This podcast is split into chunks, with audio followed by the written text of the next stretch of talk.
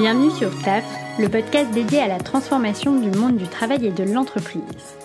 Tous les 15 jours, je pars à la rencontre d'un entrepreneur, d'un DRH ou d'un expert pour vous partager ses idées et bonnes pratiques et faire bouger les lignes du travail. C'est déjà le dernier épisode de la saison 2 et je marquerai donc une petite pause d'un mois et demi avant de lancer la saison 3, le temps de repenser certaines choses, d'améliorer et de préparer la suite. En attendant, je continuerai de repartager des épisodes et des actus RH dans la newsletter de TAF, peut-être sous de nouveaux formats auxquels je suis en train de réfléchir en ce moment. Donc d'ici là, si vous ne l'êtes pas encore, n'hésitez pas à vous inscrire dans le lien qui est en description de l'épisode. Passons à l'épisode du jour. Aujourd'hui, je suis ravie de vous présenter Camille Rabineau, fondatrice de Comme on travaille, un cabinet de conseil en aménagement des espaces de travail et qualité de vie au travail. Son expertise en urbanisme et ses différentes expériences en cabinet d'architecture puis RH lui permettent aujourd'hui d'analyser le sujet de l'espace de travail en croisant lieu de travail et enjeux sociétaux, sociaux et RH, et c'est passionnant. On a parlé bien sûr de l'impact de la crise sur la fonction du bureau aujourd'hui et demain. On a parlé de productivité et de temps de production, des principaux enjeux des entreprises qui envisagent de revoir ou réaménager leur lieu et espace de travail, mais aussi de toutes les facettes d'un projet de réaménagement de l'espace et de l'environnement de travail, la spécialité de Camille. Elle m'a parlé des étapes, des parties prenantes, des conditions de réussite et des problématiques que les entreprises rencontrent généralement pour les anticiper. Que vous soyez simplement intéressé par le sujet ou que vous souhaitiez des conseils pour réussir un projet d'aménagement des espaces de travail, cet épisode va vous plaire. Je vous laisse avec notre échange et je vous souhaite une excellente écoute. Salut Camille Salut Jeanne Ça va? Ben ça va très bien. Euh, bienvenue sur TAF, merci d'avoir accepté l'invitation. Ben, merci beaucoup à toi de m'avoir invitée, je suis ravie d'être là euh, et de pouvoir euh, parler de ces sujets qui me passionnent tant. Ben, moi aussi, je suis vraiment ravie qu'on puisse discuter de ça et surtout de pouvoir en parler avec toi parce que ben, je pense que tu as plein de choses intéressantes à nous apprendre. Alors, avant de rentrer euh, vraiment dans le sujet euh, de l'espace de travail, du lieu de travail, etc., euh, j'aimerais qu'on revienne un petit peu sur ton parcours. Mm. Toi, donc, tu as fait des études d'urbanisme. et après, tu étais en agence d'architecte et cabinet RH. Donc, tu as une longue expérience en entreprise. Mm. Et donc, tu as créé Comme on travaille. Il y a deux ans. Il y a deux ans. Voilà. Ok. Oui. Est-ce que tu peux m'expliquer euh, déjà bah, pourquoi l'urbanisme et comment mm. surtout euh, cette, cette, ce cursus a priori assez classique t'a amené vers euh, le mm. travail de demain et l'espace de travail de demain au fur et à mesure? Oui, avec grand plaisir. donc, donc moi, en fait, à la base, j'ai fait des études à Sciences Po. Donc j'avais un profil voilà très pluridisciplinaire. J'aimais beaucoup les sciences sociales, les humanités, comme on dit. Donc moi, j'ai un bac littéraire au départ, donc voilà, tout ça m'intéressait énormément. Et en fait, euh, c'est donc arrivé au niveau du master que j'ai choisi l'urbanisme. Et tu vois, j'ai repensé en, préparant notre échange euh, qu'en fait, euh, c'est quelque chose qui vient de loin en fait chez moi et, qui est assez naturel, dans le sens où bah moi j'ai grandi en banlieue, en banlieue parisienne. alors une banlieue voilà très paisible, hein, plutôt aisée, alors avec quand même de la mixité. Euh, mais voilà, c'est vrai que en y réfléchissant, je pense que ça m'a tout de suite ouverte à une certaine expérience de la ville. Euh, voilà, le fait d'être aussi tournée vers Paris, parce que moi, pour la petite histoire, euh, j'ai fait une partie de mon lycée euh, en, en, étant à Paris. Enfin, mon lycée était à Paris et j'habitais à donc à Antonine, dans ma banlieue, à 10 km à peu près. Et donc j'étais voilà, j'étais une passagère du RER tous les jours et j'avais vraiment l'habitude de ce mode de vie avec d'un côté tout ce bouillonnement, cette énergie que je retrouvais à Paris et voilà, quand on est lycéen, qui est assez formidable de pouvoir un peu s'échapper de son cocon familial et d'avoir accès à tout ça, toute cette vie très riche.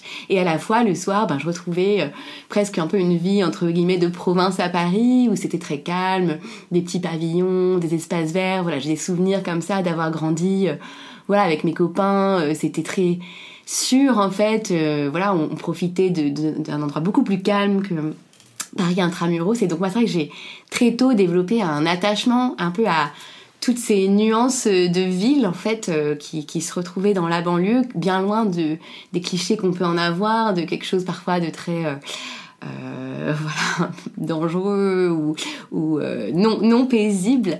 et donc, voilà, je crois que c'est ça, en fait, qui m'a doucement amené vers, vers l'urbanisme. J'avais vraiment un amour profond pour cette vie-là, un attachement au mode de vie urbain. J'ai fait aussi une partie de mes études à Toronto, à Londres, donc voilà, j'étais fascinée par je les appelais pas comme ça à l'époque, mais voilà, ces grandes métropoles qui brassaient tellement d'énergie et justement qui avaient euh, voilà, toute cette palette de couleurs en fait et d'ambiance et j'avais vraiment envie de, participer à ça. Euh, et donc voilà, c'est quelque chose en fait qui s'est imposé euh, progressivement dans les études et, et qui, a été vraiment logique. et donc d'ailleurs pour, pour continuer à parler des, des banlieues, j'ai commencé justement ma carrière dans une agence d'architecture, pour ceux qui connaissent au Lila, donc euh, toujours en banlieue parisienne, mais un peu mhm. plus à, à, l'est, tout proche de Paris. Et en fait, c'était une agence qui s'occupait euh, essentiellement de réhabiliter des bâtiments ou des quartiers euh, de grands ensembles, donc des quartiers de logement social, le plus souvent des années 60. voilà, à cette époque, on a massivement construit du logement social après la guerre pour faire venir des, des, travailleurs immigrés qui participent à l'effort de reconstruction. Et et, voilà, et à cette époque, donc quand j'ai commencé ma carrière, on était peu de temps après, tu sais, les années 2005 où il y avait eu ces émeutes, mhm. euh, entre guillemets. Euh, et donc il y avait à l'époque un focus beaucoup plus fort, euh, même de la société, sur ces quartiers-là. Il y avait eu un grand plan de rénovation urbaine qui avait été engagé justement pour les réhabiliter. et moi, voilà, j'ai eu cette chance de, de commencer ma carrière là-dedans. Je faisais la communication de l'agence. Donc je rédigeais beaucoup, je mettais en avant les projets, je présentais les intentions qu'il y avait derrière et qui étaient des intentions question architecturale bien sûr, mais aussi euh, économique, sociale, de redonner de la place à ces quartiers-là. Et voilà, je m'en rends compte avec euh, le recul que j'ai eu beaucoup de chance. J'allais sur les chantiers, j'allais sur les sites, euh, je voyais voilà depuis ces tours, ces bars qu'on peut avoir en tête, mais en fait des vues incroyables sur les alentours, sur Paris. voilà, je me souviens d'être allée une fois aux archives du travail, tu vois, donc déjà, donc c'est quelque chose à Roubaix où j'ai pu retrouver, tu vois, des croquis d'architectes justement pour euh, euh, voilà comprendre euh, ce patrimoine parce que on le sait pas, mais en fait toute une partie de ces, ces bâtiments-là de logement social des années 50, 60 et plus, il y a cette notion maintenant de patrimoine du XXe siècle parce mhm. que en fait certains, bah, il y avait vraiment à l'époque des, des architectes qui réfléchissaient au logement collectif, comment le le rendre voilà le plus utile, agréable. On était dans une période où il y avait encore des bidonvilles en France, donc c'était du progrès aussi. Et donc voilà, ça pour dire que c'était une expérience incroyable, j'ai eu beaucoup de chance, euh, et qui a été justement une première rencontre avec, euh, voilà, cet enjeu du lieu de vie.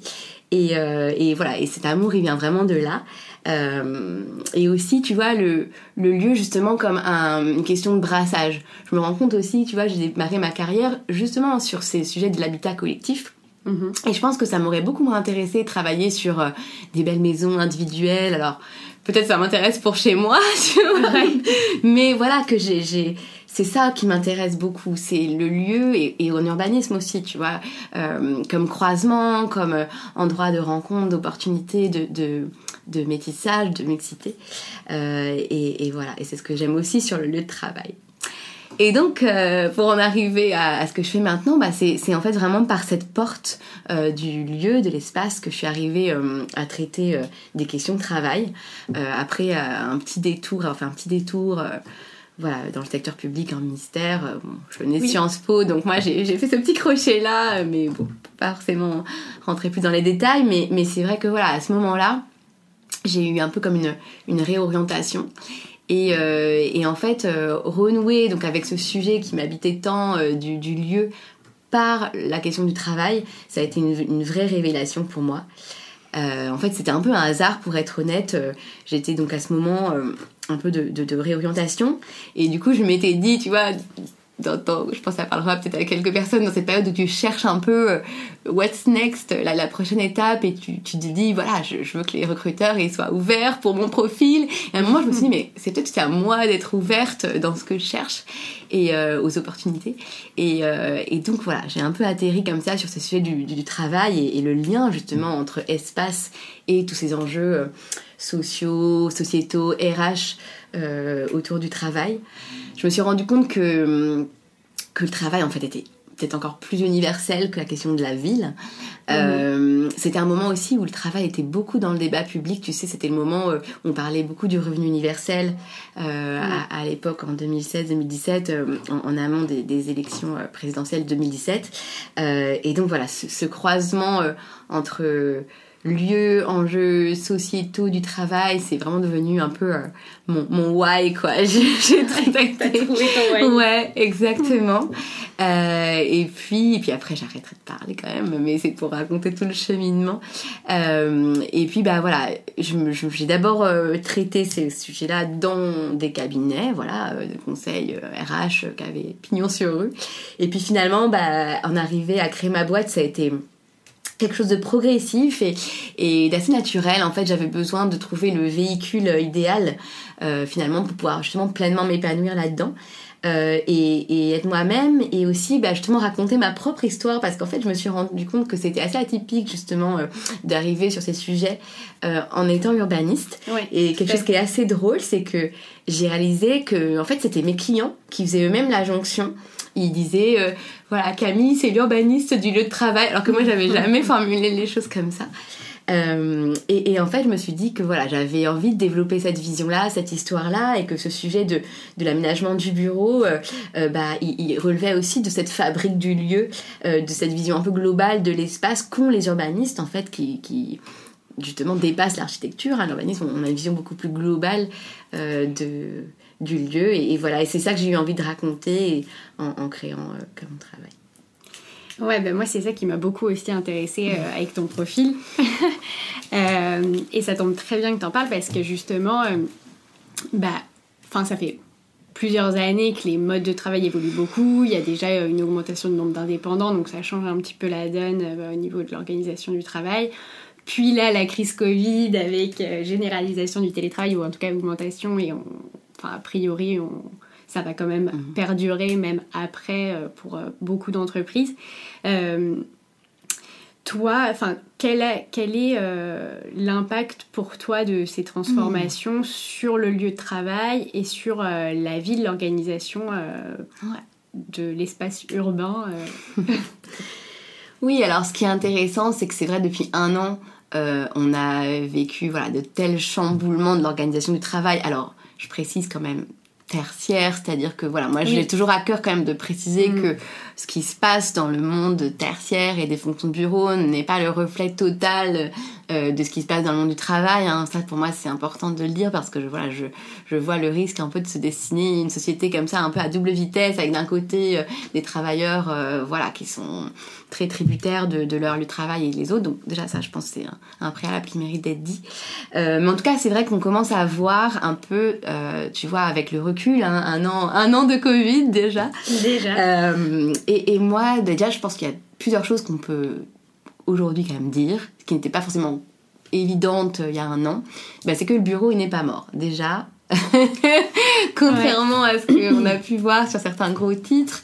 Euh, et je pense qu'au contraire, c'est même une renaissance en fait euh, qui, qui, va avoir. En fait, il, il fait sa mue.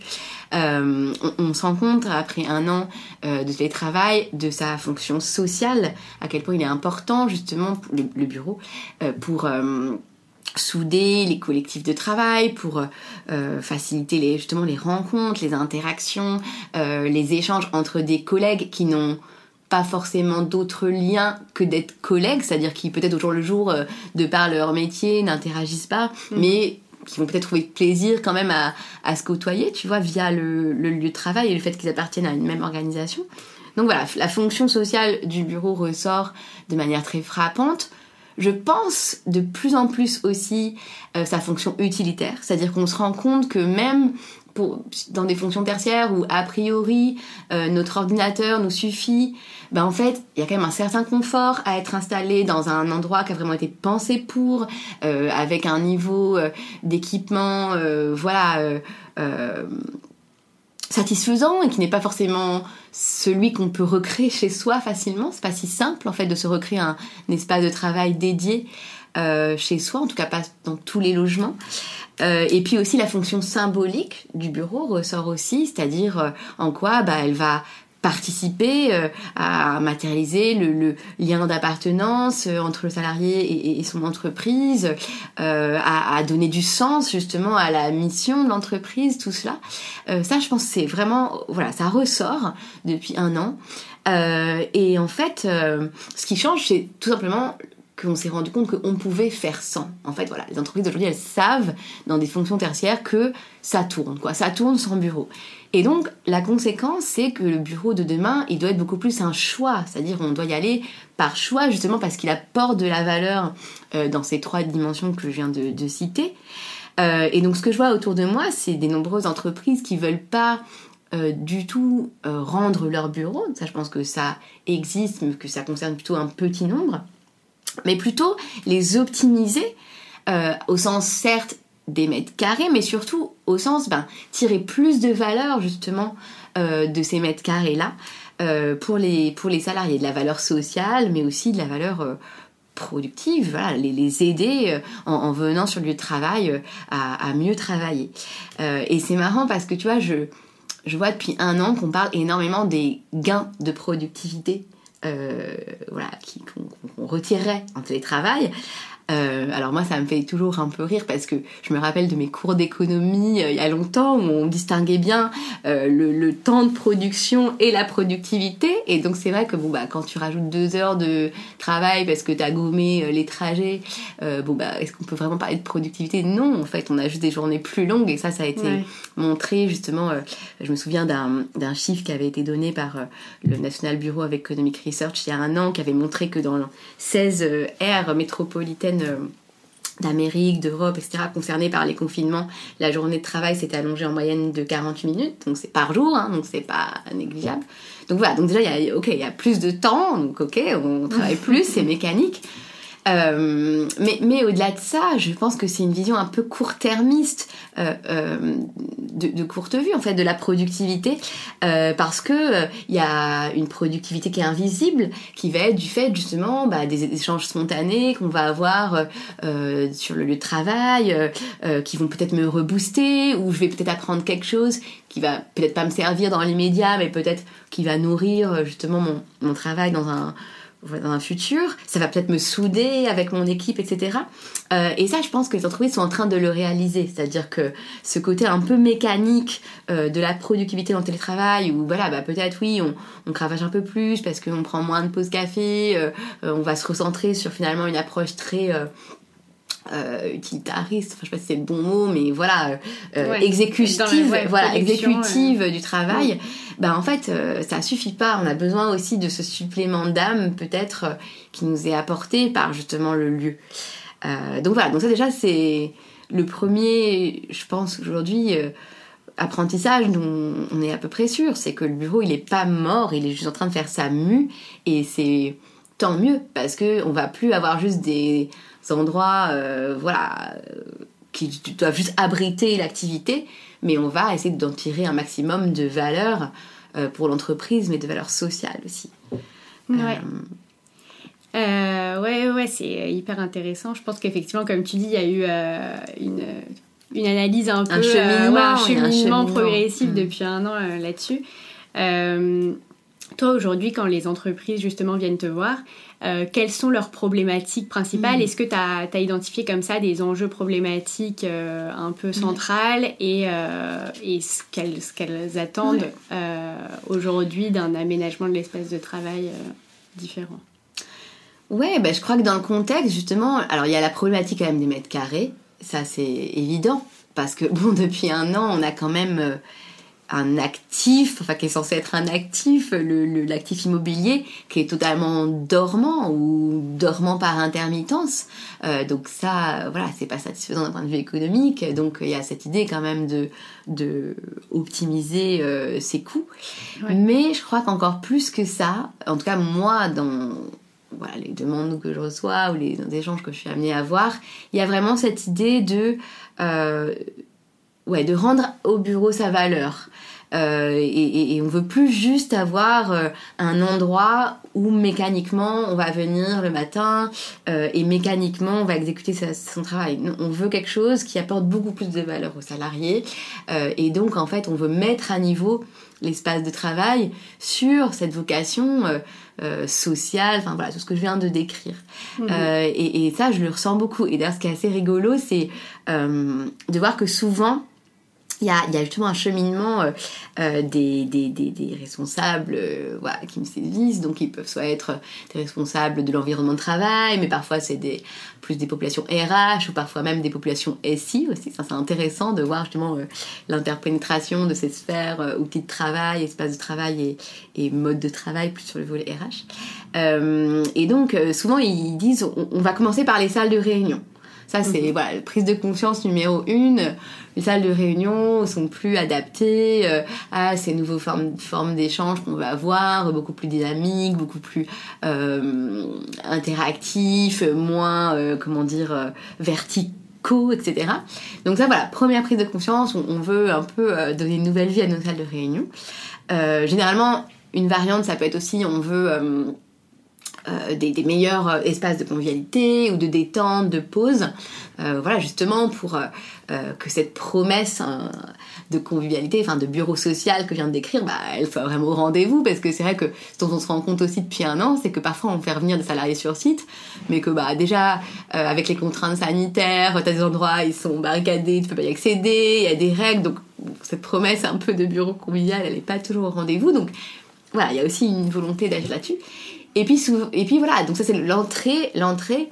Et puis bah, en discutant, en échangeant, euh, bah, en fait on se rend compte que c'est la totalité de l'espace qu'il faut repenser parce que ça, ça, sert à rien d'intervenir, euh, comment dire, euh, dans, les murs tels qu'ils sont. Ce serait dommage. Voilà, parfois il y a de la place perdue, il y a des, voilà, des, des, zones qui sont pas, pas à leur optimum. et puis tout simplement le mode de travail ayant tellement évolué et ayant cheminé vers cette fameux hybride avec un, une jambe dehors et une jambe dedans, ben en fait c'est tout euh, les surfaces qu'il faut re-questionner. Et euh, voilà, et du coup ça m'amène peut-être à une question euh, que, que, que, que tu avais peut-être en tête sur l'aspect espace ouvert ou pas. Donc ça aussi, on a pu redire beaucoup de choses là-dessus. voilà, moi je me souviens euh, des gros titres, euh, notamment euh, au, premier déconfinement où c'était voilà au 11 mai ce sera la mort de l'open space parce que voilà hygiène etc sanitaire ça, marche plus et, et, en fait ben, c'est évidemment pas du tout ça qu'on voit le côté ouvert, il est plus que jamais d'actualité puisque justement on va venir au bureau pour se rencontrer, pour reconnecter aux autres. Euh, donc, euh, donc voilà, je pense qu'au contraire, l'ouverture va perdurer, mais par contre, euh, ça sera une ouverture très travaillée, très structurée, et pas du tout voilà, ces, ces images parfois qu'on peut avoir de, de, bureaux en batterie, voilà, mais, mais quelque chose de beaucoup plus fin, presque du travail de dentelle, voilà, pour réaménager des, petites zones, des intériorités, euh, ponctuer un peu euh, euh, ces, ouvertures de tout un tas de, modules qui remplissent tout un tas de fonctions différentes. mais voilà, l'ouverture, bah, par tout ce que ça véhicule, la lumière, justement, le, c'est l'ouverture aux autres aussi et à ce qui se passe. Euh, je, ouais, je pense pas du tout que c'est quelque chose qui va sur lequel on va revenir en arrière. Donc le bureau n'est pas mort et l'open space non. plus. Bah, l'open space des années 80 euh, qui était déjà mort en fait euh, est mort, mais mais non, on va pas revenir à des cloisons, des couloirs sombres et des petites boîtes pour tous. Non. Et est-ce que du point de vue organisation de la ville, ça va avoir un impact, euh, le fait bah, déjà qu'on puisse quand même, même si on peut revenir au bureau, mais peut-être moins, euh, le fait que les gens, bah, qu'il y ait des départs vers la mm. province par exemple, est-ce que euh, là-dessus aussi il va y avoir, à ton avis, il va y avoir une réorganisation de la ville? Est-ce qu'aujourd'hui ça va être un enjeu? Ouais. Oui, alors tu, tu, poses une très bonne question. Il y, a, y a plusieurs choses. peut-être sur la question de où se localisent les grands sièges sociaux. Il y a déjà un premier sujet. C'est vrai que je pense que. Alors, ça, je pense que ça dépend beaucoup des populations, euh, des entreprises. Euh, je pense que tous les types de salariés n'ont pas forcément la même appétence à ce changement de vie. Euh, parce que t'as as, des gens qui ont plus ou moins de contraintes aussi, voilà, un entourage familial dont ils peuvent pas forcément s'éloigner, mais en tout cas, c'est vrai que pour un, pour certains, euh, il y a cette envie clairement qui s'exprime de, de, de, changer de cadre, de peut-être renouer avec quelque chose de plus proche de la nature, etc. Euh, et c'est vrai que moi je trouverais ça génial euh, que ça se matérialise par euh, bah, des boîtes qui disent bah ok on va changer notre siège, on va le mettre, je sais pas moi, à Angers, euh, à, euh, je sais pas moi, Chambéry, euh, à, la Grande Motte, enfin j'ai n'importe quoi. donc ça, je trouve que ce serait ouais, ouais. des super belles aventures collectives, tu vois, de dire on, mm. on choisit, de, on, voilà, tous ensemble, on part quoi. je pense que ça existe dans des, des petites structures en tout cas. Euh, mais, mais que c'est quand même compliqué. Euh, mais ouais, moi je trouverais ça vraiment super de voir un peu la carte de France, euh, un peu des puissances économiques se, se redessiner sous cette impulsion-là. Ouais, une espèce de décentralisation ouais, un peu. Des, des, des, de la fonction économique. Ouais. Ah ouais, ouais, je trouverais. Bon, alors après, voilà, il faut, faut pas faire comme si rien ne se passait dans le territoire non plus, hein, loin de là, mais c'est ouais. vrai qu'il y a encore une polarisation assez forte avec, voilà, le voilà, la, la, région capitale euh, qui, qui, concentre quand même beaucoup de mmh. production de richesses et de, et de grands sièges sociaux. Euh, donc ça, voilà, je, je, je, suis curieuse de, de voir si on va avoir bientôt des brèves, euh, un tel, euh, des ménages son siège. Ce serait, ce serait chouette. Pourquoi pas même, tu vois, des, des administrations publiques. Enfin, il y a beaucoup de choses à imaginer. Euh, et après, il y a l'autre dimension qui est plus individuelle, les oui. aspirations des salariés à l'échelle individuelle. Euh, et là-dessus, ben, moi, en tout cas, ce que je trouve, enfin, ce en quoi je crois beaucoup, c'est euh, c'est en fait construire un peu un maillage de lieux de travail partagés dans la proximité, c'est-à-dire euh, un peu comme on a su, tu vois, faire euh, une carte scolaire. Aujourd'hui, on, peut à peu près n'importe où en France, tu sais, trouver euh, une école, en tout cas élémentaire, à 15 minutes de chez toi, quoi. Même dans les, sauf peut-être vraiment dans les endroits les plus reculés, mais voilà, même dans les petites villes, les petits villages, à peu près, tu as ce, ce maillage-là. Bon, bah, je trouverais ça génial de se dire, bah, en fait, l'alternative n'est pas forcément euh, les locaux de l'entreprise versus le domicile, mais qu'on peut avoir une armature euh, de lieu de travail partagé euh, au niveau du quartier, de la commune. Ça, j'avoue que c'est quelque chose que je trouverais génial de voir advenir. Alors, ça existe, hein, il y a tout un tas de tiers-lieux, etc. Mais c'est vrai que, bon, la carte, aujourd'hui, je pense qu'elle est incomplète, enfin, c'est sûr, elle est incomplète. Tout le monde, enfin, tout le monde n'a pas, euh, voilà, un coworking, un coworking ou un tiers de travail euh, à 15 minutes de chez soi en France. Euh, et puis surtout, il y a aussi une deuxième chose, c'est que euh, les télétravailleurs, donc salariés des entreprises, restent la, une population minoritaire dans ces endroits-là par rapport aux, aux, indépendants ou aux petites oui. structures, start-up, PME qui vont élire leur bureau euh, là-bas. Euh, et c'est vrai que tu vois, bah là aujourd'hui ensemble, on enregistre dans un endroit que j'aime beaucoup qui s'appelle Kazako à Malakoff, qui est un peu mon, mon coworking de cœur. Et en fait, je me rends compte que c'est un endroit qui a un, un impact extrêmement positif sur son environnement. Tu vois, il fédère de nombreux habitants qui s'y retrouvent pour travailler. Euh, il y a une partie de cette activité qui est ouverte aux habitants du quartier. Il accueille des cours de l'école de musique, des distributions, euh, tu vois, de paniers de légumes d'une coopérative. Enfin, en fait, tu te rends compte que c'est des endroits. Le fait de fédérer des personnes qui potentiellement travaillent dans des structures, des secteurs complètement différents, mais qui partagent cette proximité en fait, qui sont mmh. voisins mais sans se connaître, ouais. euh, bah, c'est, ça générait des, des, projets euh, extrêmement positifs pour le quartier et du coup c'est des endroits euh, d'innovation sociale très forte. Et du coup ouais moi je trouverais ça vraiment super qu'il y ait une volonté politique très très massive de créer un peu cette armature là de le travail partagé. Euh, euh, et, de casser un peu cette logique, euh, tu vois, de, ville dortoir dont on parlait euh, il, y a, il y a encore quelques années, où finalement des voisins ne se côtoient jamais parce qu'ils sont pas sur place aux heures ouvrables de la journée. Et finalement, le télétravail ne casse pas non plus ça parce que bah, on se retrouve à être, malgré toi, confiné chez toi, quoi. Parce que c'est vrai qu'on a beaucoup entendu ce discours, faut pas confondre télétravail et confinement tu sais, c'était un discours qui servait un peu à démonter certaines critiques sur justement le télétravail, qui serait enfermé, etc. Mais sauf qu'en fait, le télétravail, bah, c'est un peu un confinement. Quand tu es chez toi euh, en Teams euh, de, de 8h30, exactement. Potentiellement, tu peux être connecté euh, sur un tunnel toute la journée. En plus, tu as cette logique un peu productiviste qui s'installe de dire allez, je m'y mets, mm. voilà. Et, donc, ouais, donc ça, moi, je, je, trouve que ce serait un, un futur extrêmement positif que de dire ben c'est pas l'alternative en fait le domicile versus les locaux d'entreprise mais on peut créer un, un maillage comme ça de le travail partagé. Et je pense que même en termes de, justement, de, de brassage, de rencontres de personnes qui se côtoient mm. pas forcément euh, au quotidien, ça peut être euh, très riche et très, euh, très fécond d'initiatives.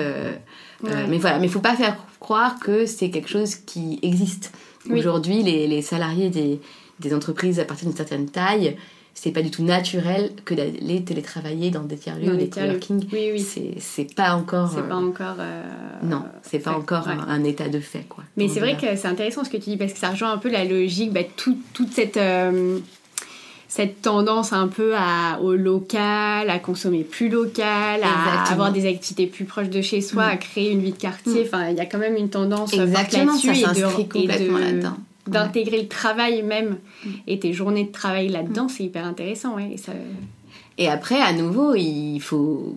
Enfin, moi, c'est quelque chose, honnêtement, qui me préoccupe beaucoup en ce moment. Il faut voir que ça ne concerne qu'une partie des travailleurs. C'est-à-dire que c'est très facile de mutualiser euh, un environnement de travail tertiaire parce que moyennant quelques variantes, ok, peut-être certains ont deux écrans, ok, peut-être euh, certains ont plus besoin de pouvoir euh, se mettre dans des bulles pour, passer des appels toute la journée, ok. Mais moyennant ces variantes-là, voilà, des fonctions euh, euh, de bureau partagent plus ou moins un même euh, environnement productif. Il y a des, il y a des traits communs, alors qu'évidemment, bah, pour tout un tas d'autres métiers, c'est impossible. Et, et, du coup, je pense qu'il faut être aussi garder ça en vue et voir comment, justement, par d'autres activités périphériques, ces lieux-là, au travail, je veux dire, ces lieux-là peuvent aussi euh, agréger euh, d'autres formes de métiers et de voilà je, je voudrais surtout pas que euh, ça, ça se devienne quelque chose d'exclusif voire excluant des, des voilà et tu vois, il y avait une initiative que j'ai trouvée hyper intéressante. Je sais pas ce que c'est devenu. C'était il y a un an que j'avais pointé ça. Euh, un, tiers-lieu qui avait été créé pour euh, des personnes qui travaillent dans les services à la personne, justement. Donc ça va être des femmes de ménage, des euh, assistants pour des personnes âgées, enfin ce genre de choses. J'ai pas forcément les dénominations super exactes en tête et je m'en excuse.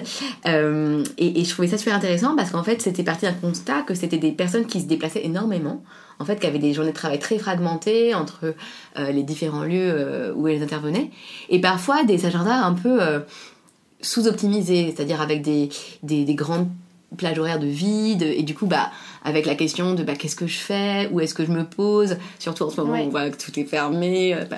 donc, et, donc, ils avaient, je crois que c'était justement toujours en, banlieue parisienne, je, je, te redonnerai la référence, euh, ils avaient créé un lieu, un lieu en fait, de travail dédié à ces populations, donc qui ne travaillent pas euh, dans un coworking par définition, mais plutôt chez euh, des tiers, chez des particuliers, mais comme un lieu ressource en fait, pour venir se poser, échanger, croiser des pairs, se reposer aussi.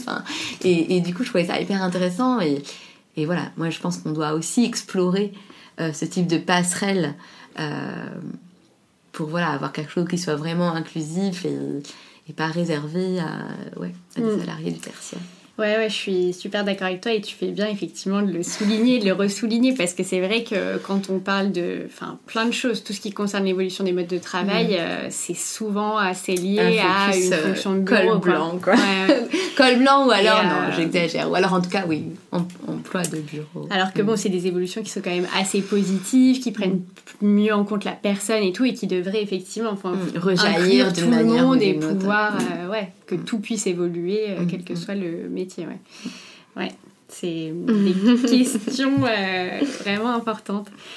Euh, alors, je, je voulais, euh, je voulais qu'on parle un, petit peu plus des, des projets d'aménagement de l'espace de travail, puisque c'est quand même ta spécialité aujourd'hui. alors déjà, est-ce que tu peux me donner un petit peu euh, les étapes d'un projet d'aménagement euh, de l'espace de travail?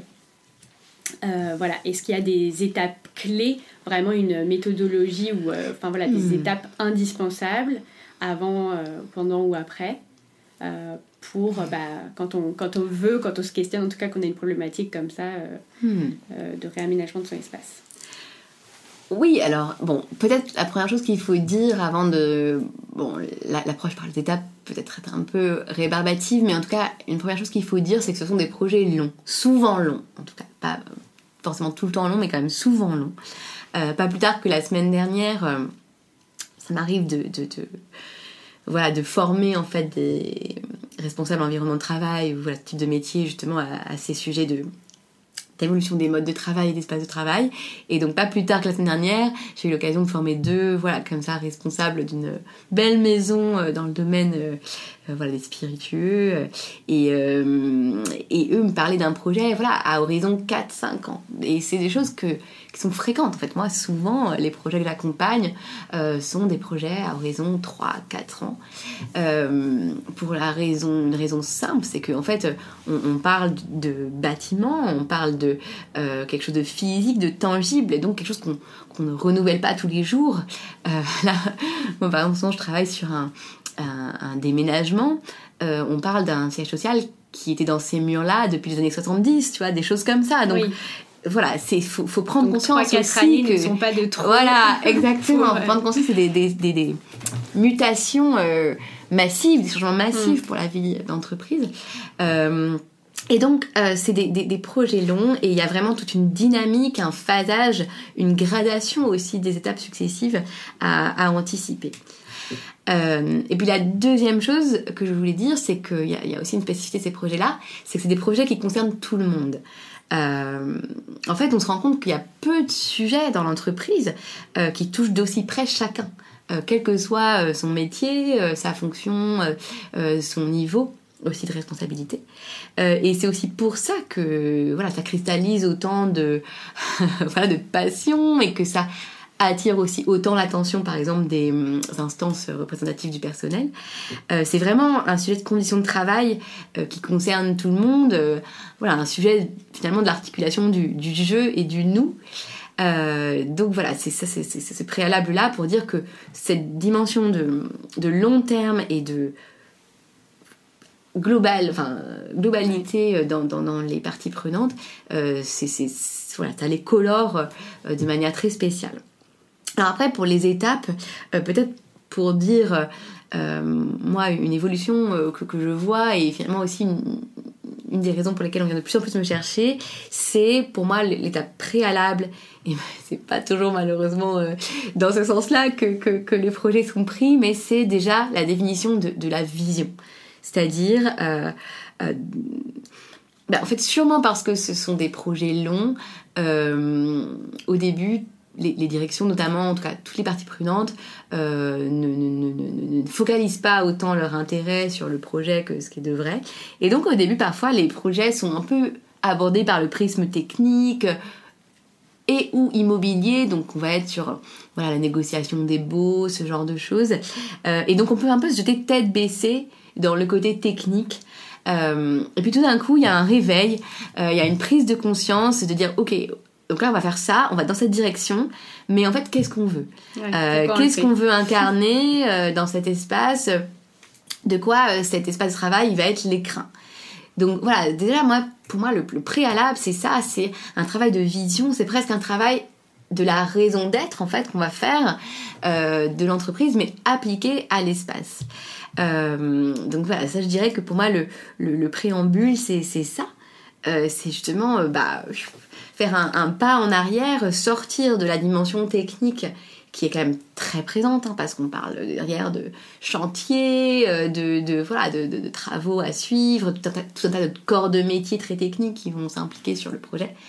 Mais voilà, c'est très important pour moi d'avoir ce travail initial de vision et qui va en fait va nous servir de boussole et que derrière, ben, tous les choix justement très précis qui seront faits, eh bien, ils découlent, ils sont dans une cohérence en fait avec cette vision-là. Ce serait peut-être la, première chose à dire. et puis après, évidemment, ben, il y a euh, une succession d'étapes euh, plus techniques pour le coup d'un projet de conception qui va suivre son cours, qui va s'affiner au fur et à mesure, après qui va passer en phase de réalisation, donc de chantier, donc là avec euh, un autre aspect qui n'est pas pour le coup le mien, hein, parce que moi je travaille plus sur main dans la main avec les équipes, les accompagner justement à, s'emparer de ce sujet, recueillir leurs avis, etc. Mais il faut dire que cette, partie technique, euh, elle, est très importante aussi, elle existe aussi. Euh, mais voilà, en tout cas, si je devais euh, insister sur quelque chose, ce serait sur cette phase préalable de, vision et de, de pourquoi. quoi. Qu'est-ce qu'on fait de, de quoi mm. cet espace il va être le, vecteur, l'incarnation demain? De quoi De qui? Ouais. Et ça me fait penser parce que toi, tu as quand même une, une méthode, enfin une démarche qui est très participative, mm. justement, de co-création avec mm. les collaborateurs. Et comme tu dis, c'est un sujet qui concerne tout le monde. Euh, à cette étape-là de la définition, enfin de la réflexion sur la raison d'être du projet, euh, quelles sont les parties prenantes? Est-ce que tu inclus, euh, est-ce que c'est mm. les équipes de direction ou est-ce que déjà à cette étape, tu inclus plus de monde, plus de salariés de l'entreprise? Oui, alors c'est une excellente question. Bon, déjà, peut-être la première chose qu'il faut dire, c'est que je pense que la nécessité de participation, elle commence à être vraiment comprise de tous et, voilà, je pense qu'aujourd'hui sur ces projets de conditions de travail, il y a au moins une volonté affichée d'une grande majorité d'entreprises de le faire. Après, c'est toute la question du comment, euh, avec plus ou moins d'authenticité, euh, c'est-à-dire de, de, capacité à être dans l'écoute réelle euh, des salariés qui, qui, se met en œuvre. Mais je pense que c'est une évolution, voilà, sur peut-être les dix dernières années, qu'il y a, a cet euh, impératif de participation, quelle que soit la forme, quel que soit le volume des salariés impliqués, elle, euh, il, a été intériorisé. maintenant, oui, tu as raison, pour que ça fonctionne, il faut que ce soit quelque chose d'ordonné. Euh, quelque chose voilà justement euh, euh, qui soit pas on ouvre la grande cour de récré et voilà parce que ça c'est le meilleur moyen de que ça capote en fait que ça tout le monde soit découragé parce que les mm. choses n'ont pas été suffisamment guidées ouais. Bon c'est vrai que le travail de vision il doit quand même avant tout se faire avec les dirigeants pour une raison simple, c'est que euh, il faut les aligner. Il faut souvent ils n'ont pas eu l'occasion, en fait, en tout cas moi quand j'arrive, euh, de prendre le temps d'en parler ensemble, de se mettre d'accord, de confronter leur point de vue. Et c'est quelque chose qui est crucial parce que derrière, c'est eux qui vont donner du sens à tout ça, qui vont porter le discours, qui vont euh, donner une impulsion auprès de d'abord leur, leur manager direct et puis les équipes de manière plus générale. Euh, donc voilà, ça c'est sûr. Après, moi, c'est vrai que j'aime quand même à, cette, ce stade-là d'émission, euh, d'une manière ou d'une autre. Alors, c'est pas forcément encore euh, par l'organisation de grandes sessions, de grands ateliers, mais trouver des moyens de, de, quand même déjà recueillir leurs avis, les associer, leur envoyer du contenu pour euh, tout simplement les inscrire aussi dans cette démarche globale de réflexion et, d'inspiration sur les espaces de travail, ce que ça peut être demain. Euh, je pense que voilà, c'est plus on va en faire rapidement un sujet de tous, plus on va aussi créer un élan. Euh, parce que de toute façon, c'est le sujet de tous, et de toute façon, l'appropriation, elle se fera d'une manière ou d'une autre. et ça peut être parfois d'une manière qui crispe aussi le, le dialogue, qui crispe les choses. Euh, donc oui, c'est franchement, c'est un travail de dentelle, c'est passionnant. Moi, je, parfois, je, sens mon rôle euh, comme presque un médiateur, c'est-à-dire que, voilà, pour X ou Y raison, euh, les choses se cristallisent autour de ce projet de déménagement. Pour autant, c'est souvent le reflet d'un climat social plus large qui dépasse évidemment ce projet et sur lequel on n'a pas forcément la maîtrise. Euh, et donc voilà, il faut faire un peu ce rôle de, balance euh, euh, et, mm. c'est ce qui le rend passionnant. Oui, oui, j'imagine que ça ne doit pas toujours se faire comme c'est prévu à la base et que tout se passe pas forcément le, de façon très très simple. toi, est-ce que tu as déjà rencontré comme ça des difficultés justement et sur quel sujet ça a pu se compliquer Ça m'intéresse de savoir. Bon, moi, la première chose que je dirais, c'est que déjà, les salariés ne sont pas dupes.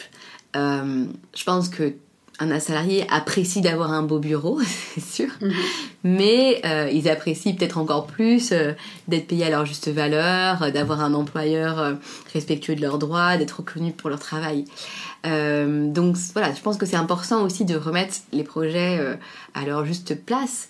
c'est des projets qui sont clés, comme je disais, hein, qui touchent tout le monde. On est sur quelque chose voilà, qui est de l'ordre du territoire de chacun dans l'entreprise, mais, mais voilà, qui, prennent place dans un contexte beaucoup plus euh, grand et, de, tout simplement de lien employeur-employé. Euh, et, c'est pas simple parce que le, milieu du travail, il est, il est parfois dur. Euh, c'est un milieu asymétrique. On est sur une asymétrie de pouvoir entre l'employeur et l'employé. il s'y passe des choses parfois qui sont de l'ordre de la tension, etc. Donc c'est tout ça qui va venir se cristalliser aussi euh, dans, un projet euh, d'espace de travail. Euh, et du coup, ça me fait penser un peu à, aussi l'idée de marque employeur.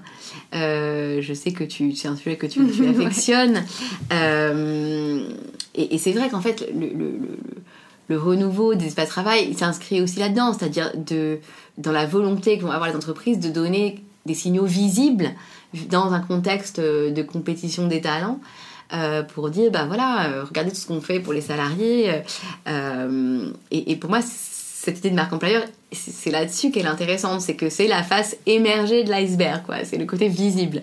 moi, ce que je dis souvent voilà, quand je parle de qualité de vie au travail, c'est de dire bah oui, c'est beaucoup plus facile d'attirer un candidat en lui montrant les beaux bureaux, l'accord de télétravail à hauteur de 2-3 jours par semaine, les cours de yoga, ou que sais-je, que de dire euh, oui alors tu verras le manager est super à l'écoute on est toujours très vigilant sur la charge de travail quand un salarié va mal on commence toujours par se demander ce qui a pu louper collectivement.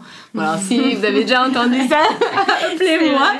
mais, mais bah, évidemment voilà on est sur des choses qui sont beaucoup plus faciles mm. à mettre en avant euh, quand on est voilà sur ce registre un peu de, la séduction qui, est, le, qui est la phase de, recrutement.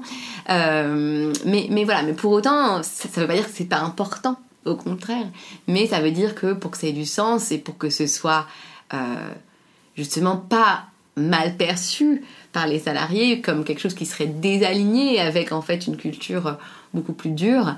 par ailleurs, il faut que ça s'inscrive dans une logique beaucoup plus globale de de care en fait d'attention euh, aux salariés. Euh, et, voilà. Et d'ailleurs moi puisqu'on est sur ce sujet de marque employeur j'invite vraiment les candidats à, être très attentifs tu vois, aux signaux contraires de, ne pas pas rester là euh, pas croire mm. tout sur parole de ce qui est affiché non et puis surtout pas croire juste les, les apparences euh, donc, voilà, ça je pense que déjà c'est un premier point, c'est-à-dire que euh, le, bureau il, est une, face visible et c'est aussi pour mm. ça que les entreprises mettent aussi euh, beaucoup de soins dedans. mais, mais, mais seul, ça suffit pas à assurer un cadre de travail harmonieux et apaisant. et, et voilà, donc ça, ça peut être un, un, voilà, un élément qui fait que le, le, le, dialogue social se crée. C'est-à-dire que si par ailleurs, en fait, tous les signaux sont au rouge euh, et que le climat est très tendu, les salariés sont sous pression, qu'il y a des mécontentements, bah, en fait, euh, ouvrir une démarche participative auprès des salariés va juste créer un canal, en fait, euh, exutoire pour exprimer les, les mécontentements. Et donc ça c'est difficile à gérer bien sûr. Ouais. quand on est armé des meilleures intentions du monde euh, et de vouloir co-créer.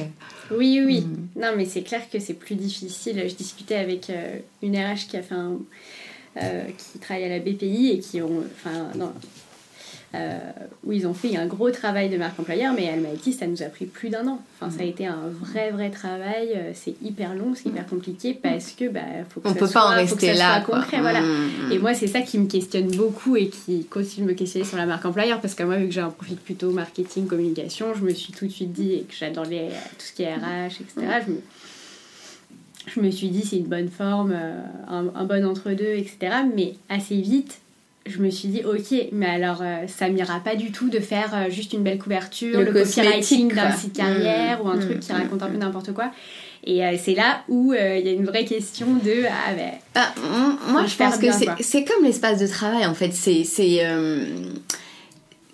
ça peut être un peu le, cheval de Troie, quoi, la, porte d'entrée par lequel on va dépiler tout un tas de sujets. Et, euh, mais toute la question, c'est est-ce qu'il y a vraiment une volonté de l'entreprise derrière d'aller jusque-là? Et ça, c'est quelque mm. chose qu'il faut sentir, euh, bah, encore plus euh, quand on cherche un poste ou quand, que quand on vient, comme moi, sur une mission bah, évidemment, on essaie de le sentir quand même, mais bon, c'est le degré peut-être d'engagement n'est pas le même mm. que quand on vient, quand on vient s'engager pour 5-10 ans, je sais pas.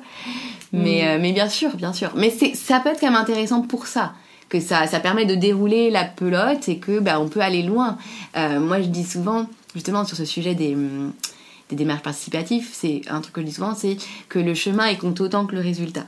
Parce que comme justement, ce sont des projets longs, in fine, franchement, les, salariés sont contents. Je veux dire, qu'est-ce que c'est? On investit dans leur environnement de travail, on rénove, parfois on fait passer des gens de, de bureaux qui n'ont pas changé depuis les années 70, qui sont euh, bourrés d'amiante, qui sont complètement obsolètes dans leur euh, conception par rapport au mode de travail d'aujourd'hui, euh, et on les fait passer dans des locaux, voilà, neufs, respectueux des critères environnementaux, beaucoup plus au goût du jour. oui, a posteriori, euh, les salariés sont contents. Mais toute la difficulté, c'est de gérer cette phase longue, euh, en fait, de, cheminement vers ce futur environnement, où là, bah, il peut y avoir euh, tous ces mécontentements qui s'expriment. parce que bah, on va venir changer des habitudes, des habitudes qui parfois sont très ancrées, parce que justement on vient remettre en question le territoire de chacun dans ce grand collectif. Donc c'est ouais, c'est tout ça qu'il faut ça peut, ça peut euh, un peu pourrir un projet en fait, euh, un, climat un peu comme ça délétère. Euh. donc c'est ouais, c'est là tout le toute la, tout le charme, tout le charme de, ces missions. si tu pouvais me, si tu pouvais me, me récapituler les 4, 3, 4, 5, autant que tu veux, grandes conditions pour qu'un projet euh, d'aménagement de l'espace de travail réussisse, comment tu pourrais me faire euh, un récap de ça hmm. Ouais, alors on va peut-être garder trois voilà, pour que ça soit digeste. mais bon, la première, j'ai déjà parlé, c'est le travail sur la vision.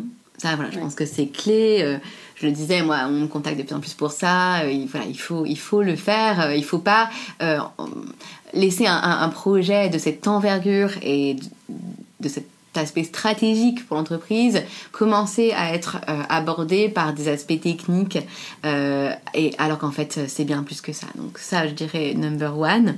Euh, ensuite le deuxième je dirais il faut créer une vraie presque une petite armée une force d'intervention sur ce projet qui soit pluridisciplinaire. Voilà. Je, vois encore des équipes projets qui sont essentiellement immobilière euh, et, et, ben, malheureusement ça suffit pas parce que c'est des projets qui engagent beaucoup plus de choses que ça euh, euh, et donc voilà il faut des interlocuteurs RH comme internes évidemment SI, mais bon, ça, ça va sans dire. il faut le soutien des dirigeants, il faut un relais auprès des managers, il faut des relais aussi de proximité dans les équipes pour créer cette courroie de transmission entre le projet et voilà tout un chacun. Donc c'est vraiment voilà, toute une gouvernance complexe, euh, mais qui pour réussir doit euh, embrasser toute cette variété euh, d'interlocuteurs, parce qu'on est sur quelque chose de, pas technique en fait, de, structurant pour, l'organisation du travail.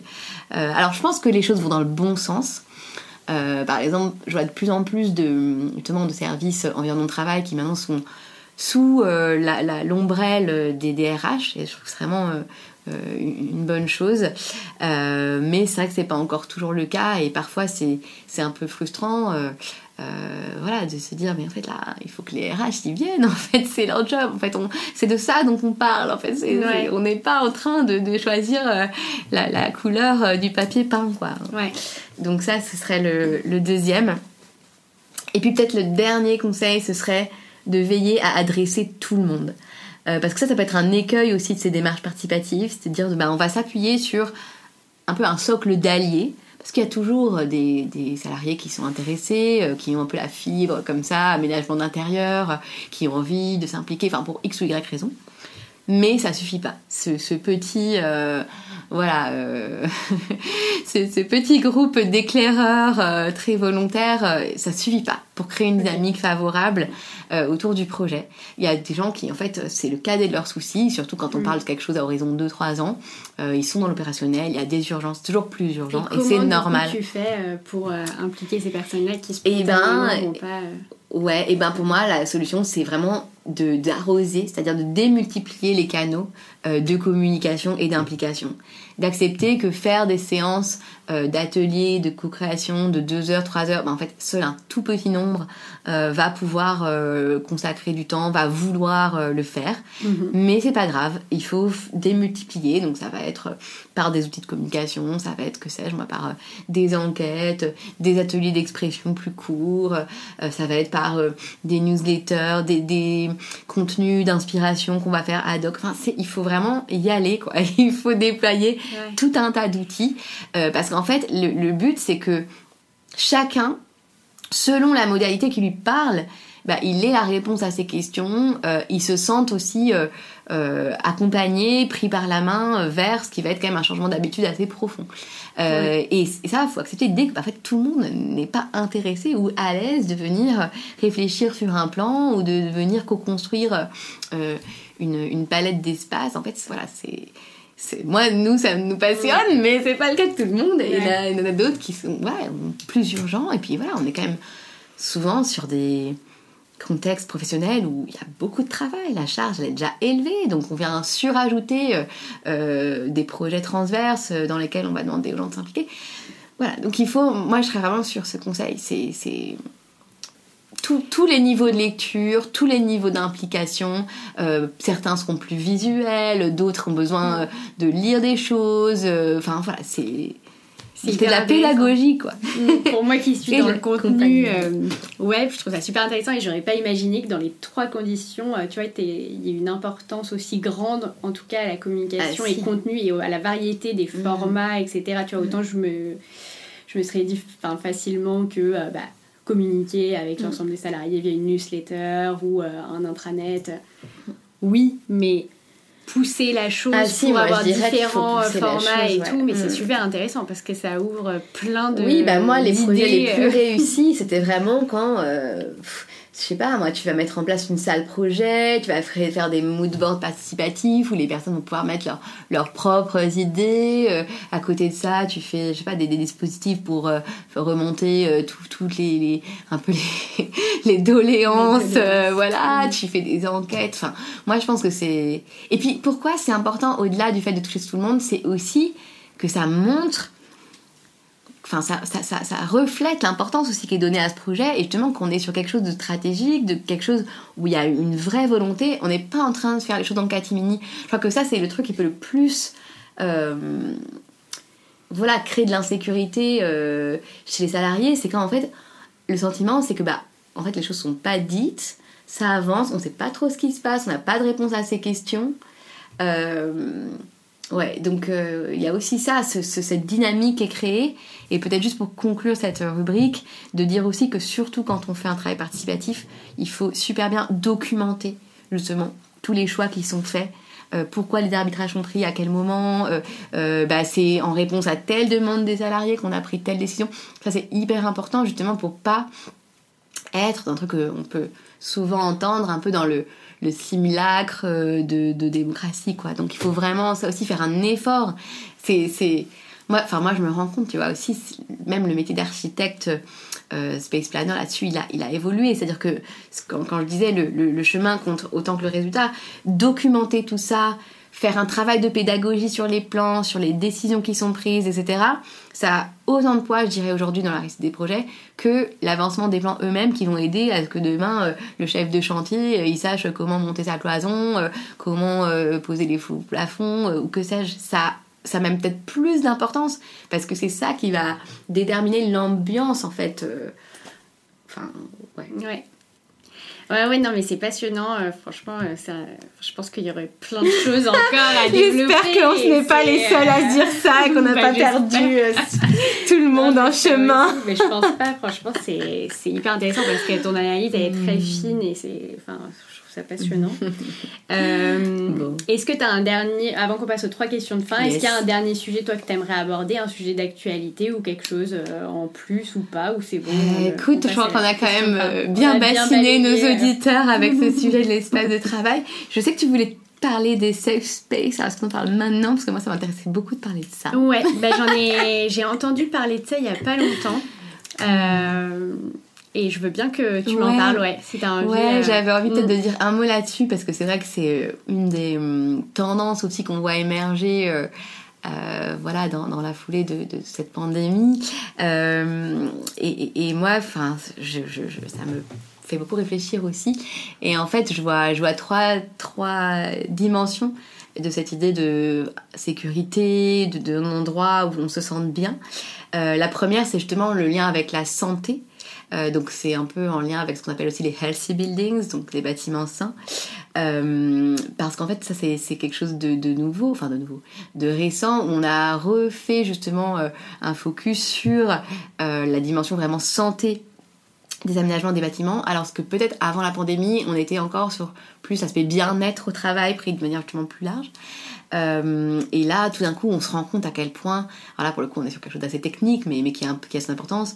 Ben voilà, euh, le renouvellement d'air, euh, la lumière, avoir aussi du végétal dans l'espace, favoriser l'exercice physique. Enfin, il y a plein de choses. Ou même même la simple notion de sécurité, parce que ça c'est aussi un truc nouveau qu'on voit apparaître, comme les, bureaux sont moins fréquentés, enfin il y a moins de monde, on peut se retrouver tout seul à son étage, tout seul dans un grand espace, avec peut-être voilà, ce- cette question aussi de sécurité qui, qui entre en jeu. Donc ça, je pense, c'est un premier aspect euh, qui va vraiment monter, en tout cas dans le, la gamme des préoccupations euh, des entreprises euh, au, au sujet de leur espace. Après, il y a le, su- sur, sur ce sujet des safe space, il y a aussi pour moi ce que j'appelle le bureau refuge. Et ça, voilà, c'est quelque chose que j'aime bien en ce moment évoquer parce que c'est l'idée de dire, bah justement, on est beaucoup chez soi, on est euh, beaucoup euh, cantonné un peu à notre domicile et finalement, voilà, quand on vient au bureau, on a envie à la fois de retrouver ce, côté cocon, bien-être euh, de la maison, mais dans un autre cadre, un cadre plus collectif, plus partagé, et, peut-être justement on vient y trouver des choses qu'on- que le domicile peut pas apporter, justement un confort, un- une ouverture aux autres, enfin, et Ouais. voilà. Donc ça, je pense que voilà, ce, ce côté d'avoir comme ça un, un bureau qui soit vraiment un, abri, quoi, aussi quelque chose euh, où on se sent bien en- dans cette complémentarité avec le domicile euh, est, est vraiment intéressant à travailler. Et puis la dernière chose que, que, que moi je voulais évoquer, alors c'est peut-être un sujet un peu d'actualité et on sort un peu de notre champ, c'est, je pense que pour le coup, le, le- le bureau peut être un, contrepoids au côté un peu communautaire des safe space, c'est-à-dire qu'en ce moment, on parle beaucoup aussi de cette notion à travers l'angle euh, un peu, tu sais, la non-mixité. C'est-à-dire, bah, je me retrouve dans ma communauté euh, de personnes qui me ressemblent, euh, avec lesquelles, du coup, je vais pouvoir avoir, une discussion libre, sans peur d'être jugée, etc.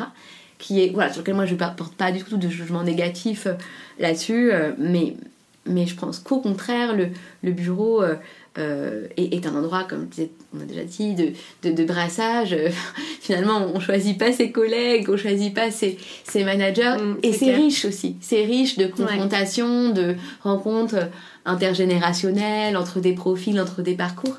Même si, même si bien évidemment, il y a des euh, environnements professionnels qui sont, j'imagine, euh, enfin, je sais, même plus euh, Oui. monochrome, euh, monochrome que d'autres. Mais, mais voilà, je pense que ça, pour le coup, le bureau euh, peut, peut vraiment tirer son épingle du jeu en étant justement un endroit où, où on va rencontrer des gens qu'on n'aurait pas rencontrés justement parmi son cercle de potes ou euh, parmi les gens euh, de sa communauté avec qui on échange sur les réseaux sociaux et qui vont tous dans notre sens. Ouais. Et... Donc voilà, j'avais envie de, de mettre en avant un peu cette polysémie-là euh, ouais, en Ouais. lien avec le bureau. Ouais, ouais, mais c'est très intéressant cette notion de safe space. et, euh, je suis ravie que tu l'aies abordée. Euh, alors, on va passer aux trois questions de fin habituelles. Yes. Euh, alors, si demain tu pouvais changer une règle ou une pratique dans l'entreprise, qu'est-ce que tu changerais? C'est dur. Euh, ok, attends, je réfléchis. Hum. Alors écoute, j'aurais envie de dire quelque chose qui sorte un peu de voilà des lieux communs. Par exemple, j'aurais parlé des réunions, des choses comme ça. Mais non, moi je crois que ce qui me tiendrait vraiment à cœur, c'est de peut-être revoir le, le, fonctionnement des évaluations. Annuelles Ouais, dans le sens. Euh, je discutais justement avec euh, la sociologue Danielle Linhart là-dessus, euh, dans le sens où pour rendre les évaluations plus. moins individuelles justement. C'est-à-dire de je trouve ça. Moi, c'est un truc qui m'a frappé quand j'étais salariée, mais que je m'étais rendu compte que dans beaucoup d'entreprises, les réussites sont toujours collectives, mais les échecs sont toujours individuels. C'est-à-dire qu'il y a toujours un responsable. Et ça, je trouve ça. Voilà, je trouve ça dommage. Euh, ouais, j'aurais vraiment envie de, de dire, bah, emparez-vous en fait de ce sujet et, et demandez-vous à chaque échec de quelqu'un ou à chaque fois que les objectifs sont pas atteints de quelqu'un, parce qu'on est sur des objectifs toujours individuels aussi, même s'il y en a pour les équipes, mais ils sont quand même individualisés à un moment donné dans la plupart des cas, de se dire, bah ok, quelle est la part en fait qui est imputable à des facteurs environnementaux, des facteurs euh, liés à l'entreprise en tant que telle, des facteurs collectifs.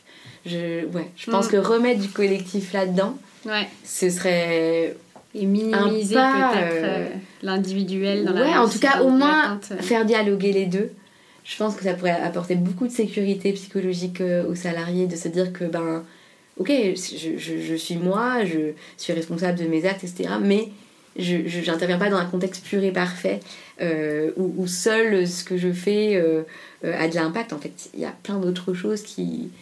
C'est un peu des externalités. et, et, ouais, c'est un gros chantier, hein, mais Ouais, j'aurais vraiment envie de ce sujet-là. Cette question de enfin, la responsabilité individuelle du mm. salarié, le sentiment qu'on peut avoir quand mm. on est salarié, le... j'avais interrogé, euh, je crois que c'est l'épisode 3 avec Albert Moukébert, qui est ah chercheur en neurosciences, et qui en parle, et c'est super intéressant parce que à quel point ouais, tu, tu, te remets en question ou pas, et tu mm. culpabilises ou ah bah pas de quelque chose que, enfin, qui t'impute ou pas. c'est une vraie question et c'est, je pense, effectivement à, à, méditer et à changer, enfin, au-delà de méditer, arrêter de le méditer. Oui, à ouvrir ce chantier-là serait, je pense, un beau chantier. Mm. Et, et a fortiori, à ce moment où on est dans un télétravail qui se généralise et qui peut, justement, encore plus individualiser les choses parce que moins d'espace de rencontre justement euh, pour les salariés, moins de moments où ils vont pouvoir, euh, je vais pas dire comploter entre eux, mais, mais voilà, aussi se serrer les coudes entre eux, euh, échanger.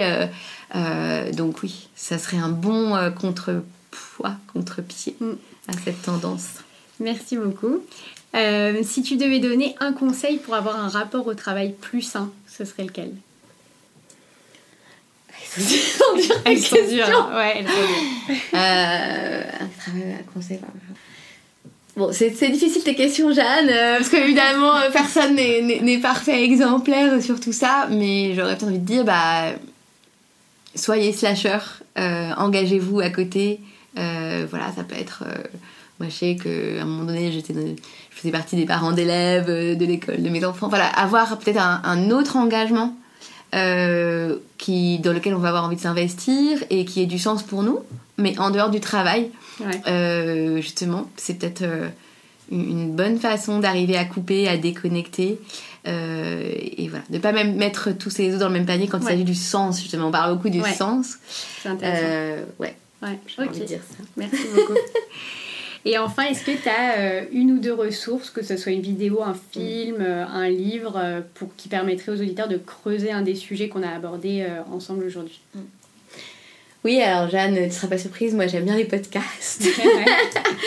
Donc peut-être quelques-uns. Je vais, je vais parler que de podcasts parce que c'est ce qui me vient le plus spontanément, mais des podcasts que je suis, que je trouve vraiment très très bons, c'est Travail en cours ouais, de Louis. Ils ont, mm. Je trouve qu'ils se sont beaucoup améliorés. Mm. Euh, vraiment, les derniers sont, sont très précieux. Euh, je m'en inspire beaucoup. Euh, un autre, c'est Les Pieds sur Terre que j'aime beaucoup de France Culture. enfin, c'est une émission de France Culture, donc qui n'est pas un podcast du coup, mais qui mm. se podcast aussi, qui s'écoute aussi en tant que podcast. j'aime beaucoup parce que c'est vraiment euh, voilà, des tranches de vie, des témoignages euh, qui nous font voilà, avoir les deux pieds dans la société, dans le réel. euh. Alors ça évoque vraiment tout un tas de sujets, donc parfois il faut un peu picorer. euh, euh, mais ouais, pour moi c'est un, un, un shot aussi de, de, de réalité, de rester connecté. euh, voilà. Parce que c'est vrai que parfois ces situations de travail, on peut être dans sa bulle, on peut Ouais. être vite dans sa bulle. Ouais. Oui, oui. Voilà. Très bonne idée. Euh, super, ben, je mettrai tout ça euh, dans la description de l'épisode. Euh, ben, Camille, je te remercie beaucoup euh, Ben, pour merci cet à toi, échange. Jeanne. C'était génial. euh, J'espère qu'on n'aura pas trop toi. perdu dans la non. technicité de, du sujet, de, de tes auditeurs. Mais ouais, non, c'était génial et j'ai hâte de voir ben, comment ça va évoluer et Ben, continuer d'évoluer ces prochaines années. Merci beaucoup, Jeanne. Longue Merci vie à taf. Merci, bonne journée. Et au taf. et au taf. Si vous êtes arrivé au bout de cet épisode, merci beaucoup, j'espère qu'il vous a plu. Si vous souhaitez soutenir TAF, le meilleur moyen c'est de mettre une note sur Apple Podcast, iTunes ou votre application d'écoute préférée. Vous pouvez aussi en parler à votre entourage pour m'aider à rassembler la plus grosse communauté d'acteurs et de passionnés des changements que connaît le monde du travail aujourd'hui. Pour creuser les sujets et recevoir deux fois par mois des ressources complémentaires et les backstage de l'aventure TAF, je vous invite à vous inscrire à la newsletter que vous trouverez en lien dans la description. Enfin, je suis toujours preneuse de vos retours sur n'importe quel aspect du podcast qui m'aideront à améliorer le format au fur et à mesure. Sur ce, je vous souhaite une excellente journée avec ou sans taf.